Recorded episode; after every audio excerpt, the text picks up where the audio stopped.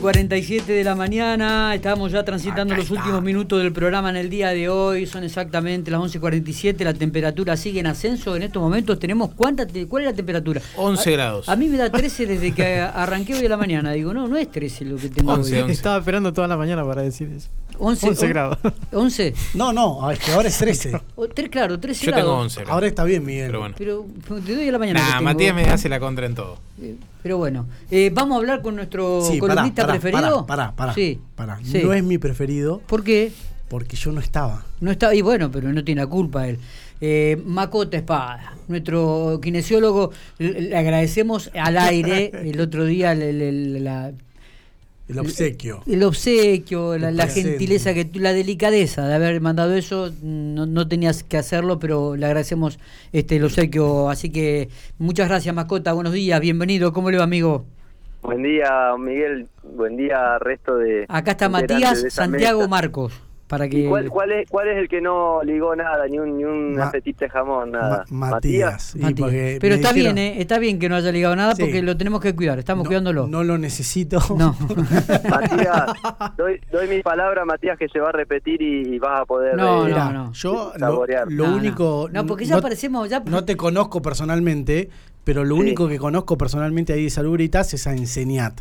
Y ya me ha dado la palabra tantas veces, No, no, pero no. tantas veces, No. que descreo Somos amigos de la- absolutamente. Te ha dejado con la boca amigas de abierta. la infancia, nos criamos juntos con Pablo, pero ambos somos de palabra y, y yo yo voy a, a- a poner en, en- en conocimiento tuyo esto porque lo voy a hacer otra Te, otra te está, otra te está cargando porque este. es amigo también de Pablo Enseñar, te digo, por la duda, porque que- no, le hagas- no lo comprometa, Macota.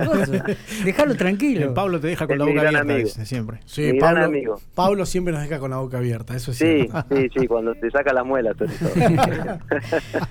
Macota, bueno, eh, recién ya acabas de, de- un poco de, terminar tu jornada allí en el Hospital Comodoro Centeno.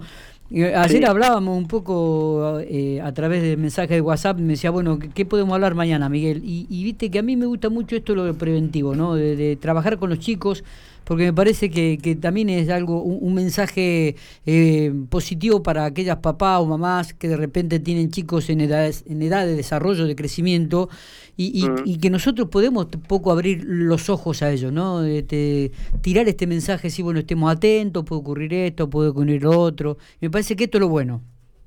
Bueno, en base a eso que, que planteaste, se me ocurrió ir un poquito más eh, a una mirada un poquito más técnica, más, más profunda en cuanto al desarrollo de los niños Sí, y, y abordar un poquito el tema eh, que involucra al desarrollo y, y- y a la kinesiología y a muchas áreas de- del desarrollo, que, que es la psicomotricidad, que si bien no es una especialidad propia del kinesiólogo, eh, está relacionada con todo el desarrollo normal de un, de un ser humano bien. en, en la etapa de la niñez y, y es, el, es es el desarrollo óptimo de la actividad motora del niño, de los niños y, y a futuro, cuando vamos creciendo, ir perfeccionándola. Está. Eh, entonces, eh, de la psicomotricidad, digamos, nace lo que vendría a ser un buen esquema corporal, un buen engrama motor. Engrama motor significa la realización de los movimientos y la concreción de esos movimientos con un fin determinado. Lanzar una pelota a un aro de, de básquet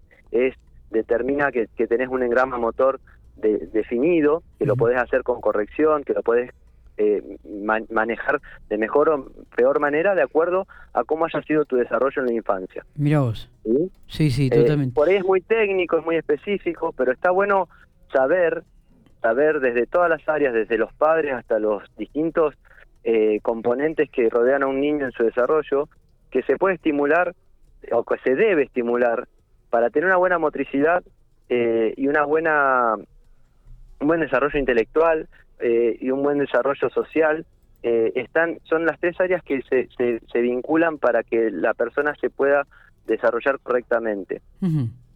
El, es- a lo que voy, que el estímulo motor desarrolla también el, el intelecto y las capacidades sociales de los niños y de las personas. Mirá cómo que no. ¿eh? Viste, viste que nosotros que hemos ido a la escuela, eh, eh, ya cuando éramos chicos, digo, viste que había, había compañeros que tenían este, movimientos naturales.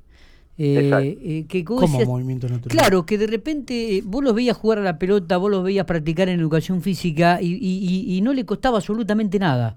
Que, que Ah, sí. es como que estaba dotado naturalmente, ¿no? Muchas veces se da esto también con aquellos chicos que están todo el día en la calle de repente y que eh, eh, están, viste... Sí, habilidades y, y de repente había otros chicos que le costaba un montón eh, los movimientos en, la clase de educación física e inclusive viste que algunas veces eh, cuando cuando uno es docente o cuando eh, ve que los chicos toman mal la lapicera o toman mal los cubiertos viste porque tienen problemas motores es ese tipo de, situaciones hay corrección se puede corregir esto se puede comenzar a trabajar en una psicomotricidad fina Macota desde ya que sí, Miguel. Justamente eso que vos notás en esos, en esas personas o de niños que ya tienen cualidades diferentes, es porque seguramente su estímulo temprano fue mucho más rico que el de otros que por ahí les cuesta un poquito más ciertos aspectos de la motricidad o del desplazamiento o de la coordinación.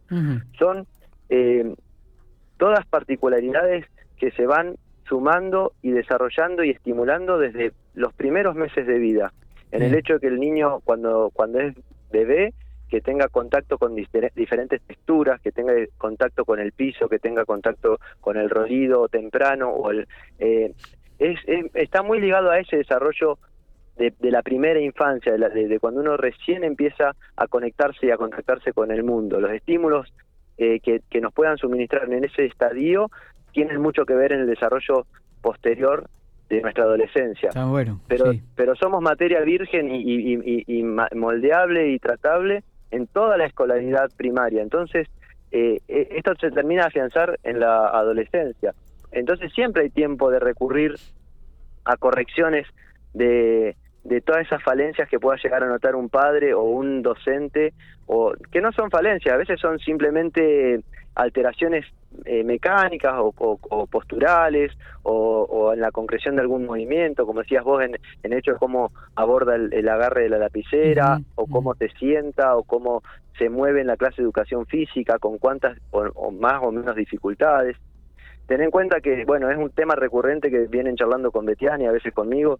eh, cambió mucho la, la metódica y cambiaron mucho los estímulos.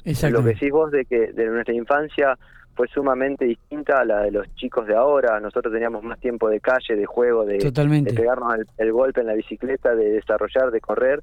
Y ahora los chicos pasan su vida en un estadio más sedentario, más pegado a la tecnología. es verdad es verdad Eso marca una evolución notable en, en cierto aspecto de la psicomotricidad, que es el aspecto quizás del intelecto, pero caduca en el aspecto corporal. Y yo te hablé en un principio de que para que se dé eh, un buen desarrollo tienen que estar las tres áreas abordadas, los- la motriz, la cognitiva y la sensorial y afectiva. Entonces, cuando carecemos de alguno de esos patrones, ahí hay que tomar intervención eh, con un con un profesional, ya sea un psicomotricista, un kinesiólogo, un profe de educación física, pero hay que estimular a los niños a que tengan contacto con su cuerpo. Totalmente, totalmente, e- e- es así. Y, y, y también los papás, digo, mu- muy atentos a estas situaciones, ¿no? Que, que se van dando, Macota, digo, Sí, de, de estimularlos permanentemente. Me parece que por ahí pasa el tema, ¿no? Eh, Viste que muchas veces nosotros los papás tendemos a, a- a- a- el no nos surge muy rápido. Este, y es como que lo tenemos ahí, al- eh, la primera palabra que cuando el nene nos pide algo, o el nene se sube a un banco, o el nene quiere subirse a una planta, no, no, no. Y por ahí, este, qué sé yo, acompañarlo, estimularlo, dedicarle un poco de tiempo. Me parece que por ahí también transcurre esto del crecimiento, de- del conocimiento y, y- y del desarrollo que el chico va teniendo en, en- en este tema de la psicomotricidad, ¿no? Es fundamental, Miguel. En- Hemos caído por, por todo el mm, cambio de, de- de la metódica diaria en, en restringir a los niños a, a que lo- el, el inquieto, el que el, el que Claro. explore, eso ya es, es- se porta mal, entonces no, quédate quieto o le damos la tablet o el teléfono para que esté quieto. Y en realidad eh, eh, sí, estamos sí. haciendo un daño en su desarrollo motor que a la vez va a traer consecuencias intelectuales a, a largo plazo o a no muy largo plazo y en su desenvolvimiento o, desempeño emocional y social, porque esos niños también eh, tienen una cierta introspección, o sea, les cuesta sociabilizar, les cuesta Ujú. comunicarse, porque su herramienta de, de contagio, de comunicación, siempre fue una una pantalla o un, o un medio electrónico, sino Exactamente. algo, un vínculo social con otro niño. O sea, hay que volver, hay que tratar de volver a que el nene eh, exteriorice, que juegue, que la pavadas, pero eh, la ronda, la, la escondida, el salto en soga, cosas básicas que se van perdiendo en pos de la tecnología, pero que a la larga van a ir en detrimento, creo yo, de- de- del desarrollo de las personas. Sí, Totalmente. y, y también eh, justo hablaba con, con Pablo Enseñat, que, que hablábamos hoy jocosamente, pero hablaba con Pablo el, el tema de las clases presenciales y, y el problema también que esto trae, ¿no? Eh, porque justamente al estar en casa, al estar todo el tiempo, 24 horas, eh, la prohibición de los encuentros sociales, eh, que no puedan estar los chicos con sus pares, esto también trae esta complicación, ¿no? La- la- el chico que no tiene el contacto con, con el otro y, y con el ambiente, ¿no? Sí, yo creo que en el en nombre de la pandemia, que no discuto los términos de, de, de, a ver, de epidemiológicos ni de los que saben más que uno, pero en nombre de eso se está se va a ver y, y se- estoy seguro que en un futuro no muy lejano se va a ver el daño de ciertas generaciones de niños que no han podido iniciarse en el jardín de salita de tres, salita de cuatro, Claro. salita de cinco, sociabilizar, empezar a tener el contacto de, con, con sus pares, con, con los docentes y, y también todas estas percepciones que se pierden, que alteran, como ya te digo, su desarrollo físico, motor y- e intelectual. Yo creo que el daño mm, más grande va a ser este y no tanto lo, lo que en sí, entiendo la pandemia y, lo- y la- y la, lógica de los daños que, conlleva, pero el daño que se genera al, no tener presencialidad, al cerrar los espacios de, de esparcimiento de los niños, de contacto con otros pares, es sumamente eh, preocupante desde mi óptica. ¿eh? Y a veces uno habla así y se, se politiza el asunto y no es por eso, es por otra por otra rama, viene por la rama técnica profesional, no por el partidismo político de cada uno. Totalmente. Ma- Macota, gracias por estos minutos, como siempre. Mu- Muy atento, ¿eh? Bueno, eh, que estén atentos que va a llegar otra... No, no, no, no, no, no. por favor. No, Basta no, porque no se si no no. Pero si no, no, ya no. está, muchachos, estamos en el invierno ahora, el verano falta. Sí, Después no, porque después tenemos otra columna que es con Cantoni. que Sí, ya lo escucho, Que nos dice la antítesis a esto. No, Lo no, escucho nos reta, es- ¿viste?